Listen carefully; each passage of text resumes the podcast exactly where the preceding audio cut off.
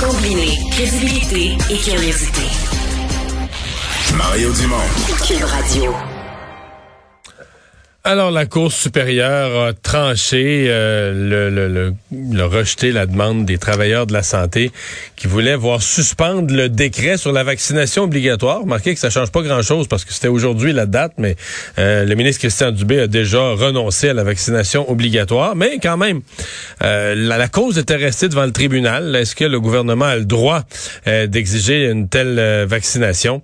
Eh bien, le juge a expliqué qu'il n'y avait pas de violation manifeste là, de, de, des droits constitutionnels euh, des euh, plaignants. Maître euh, Natalia Manolé était l'avocate représentant plus d'une centaine de ces travailleurs de la santé non vaccinés. Bonjour, Madame Manolé. Bonjour.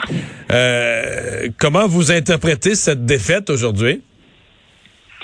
Euh, ben, je crois que ce n'est pas vraiment une défaite. En fait, justement, quand vous venez de le mentionner, euh, la vaccination obligatoire des travailleurs de la santé ne s'applique plus en ce moment. D'ailleurs, j'ai reçu un courriel euh, euh, de l'avocat du gouvernement adressé au juge qui disait que euh, le gouvernement euh, a renoncé définitivement à l'exigence de la vaccination obligatoire pour les, pour les demandeurs, non les travailleurs de la santé.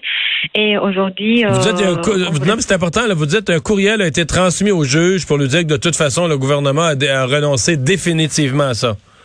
Oui. Oh, fait qu'on revient plus là-dessus, c'est mort et enterré, comme idée. Mais ça, je, je gâtais, moi, je peux pas parler pour le gouvernement. Non, mais que j'ai reçu de l'avocat du gouvernement. Euh, c'est dans la demande, c'est dans le même courriel où euh, le gouvernement demandait euh, à la Cour de ne pas se prononcer sur la légalité du décret. Dans ce procès de, de, devrait avoir lieu au mois de janvier. Euh, donc. Mais vous, est-ce que vous vous laissez, est-ce que vous allez laisser la, la cause devant le tribunal dans la mesure où elle est devenue théorique, il n'y a plus d'application pratique?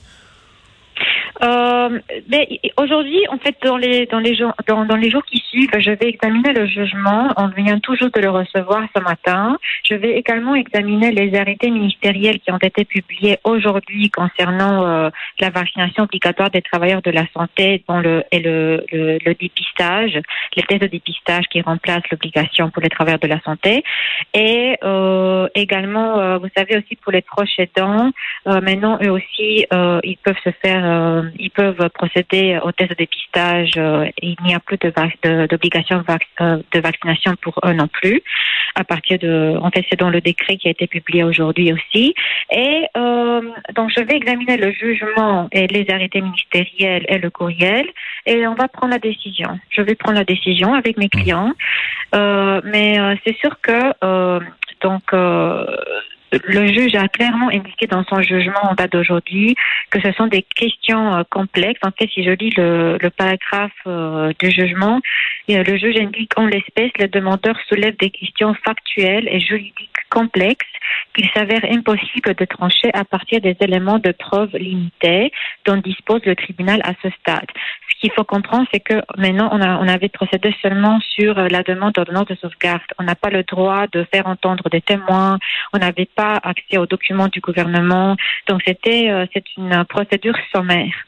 Donc, le juge considère qu'on n'a pas fait la preuve à ce, stade euh, des, allégations en fait qu'on soulevait dans la demande et qu'on continue sur le fond euh, au mois de janvier. Et donc il dit que pour l'instant c'est une question d'opportunité, donc de politique et non pas de, euh, de légalité sur la demande d'ordonnance de sauvegarde.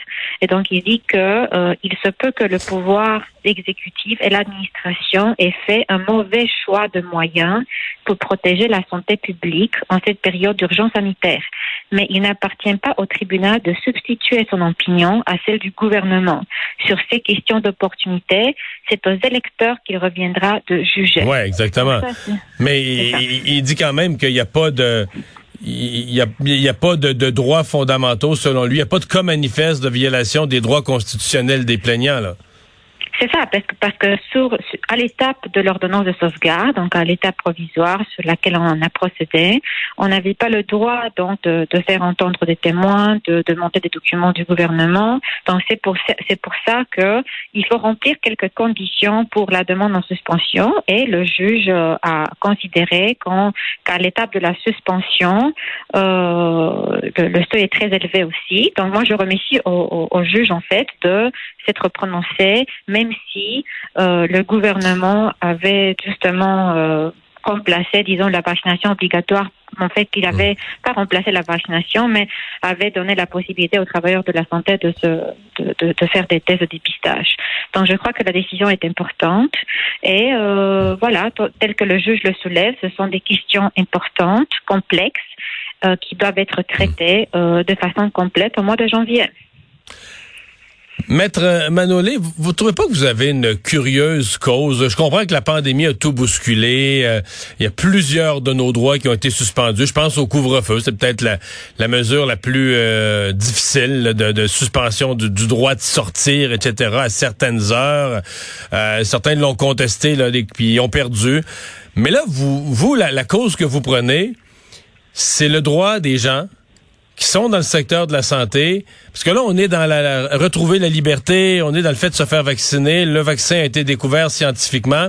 Et il y a des gens, pour des raisons inexplicables, sincèrement, qui décident de pas se faire vacciner, euh, sans tête ou sans mail dans des choses qui ont lu, des faussetés. Et là, vous, vous prenez la défense de personnel de la santé qui se font pas vacciner.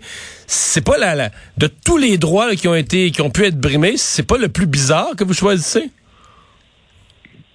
Non, pas du tout. Je, je trouve que euh, je trouve que le gouvernement a même expliqué que maintenant euh, c'est sécuritaire de se faire traiter par des gens vaccinés qui se font tester régulièrement. Alors vous me posez une question à laquelle même le gouvernement vous a déjà répondu. Ben, le, gouvernement, a répondu qu'on est tellement mal pris, on est tellement dans la merde avec notre système de santé qu'on peut pas se permettre de perdre euh, aucun employé là. Euh, puis on va remplacer ça par un test trois fois par semaine. C'est vrai, on y va pour le, on y va pour le moins pire. Mais la, question reste entière. Là. Pourquoi, pourquoi des, des, des employés de la santé euh, s'entêterait à ne pas aller se faire, aller chercher le vaccin là, que, des milliards de personnes ont obtenu sur Terre. Le, gouvernement, en fait, euh, euh, ce n'est pas vrai que le gouvernement a dit que euh, c'est parce que c'est à cause du prix de service seulement. Oui, il a dit ça, mais le gouvernement a également déclaré que c'était sécuritaire de faire tester les travailleurs de la santé et que c'était sécuritaire pour les patients. Et donc, euh, euh, moi, ce que je veux vous dire, c'est que si si je devais choisir entre un travailleur de la santé qui se fait tester trois fois par semaine et que c'est négatif, si je dois choisir entre lui et un travailleur de la santé qui est vacciné et pas testé, et je, je, je ne sais pas si lui, euh, il, est, il, a la Covid, mais c'est sûr que moi, je vais choisir le, le travailleur de la santé qui se fait tester et qui, et qui est négatif. Plutôt que la personne vaccinée qui n'est pas testé, bien évidemment, mais vous avez vu l'éclosion également à l'hôpital de Verdun, c'était des, des, personnes vaccinées. Hmm.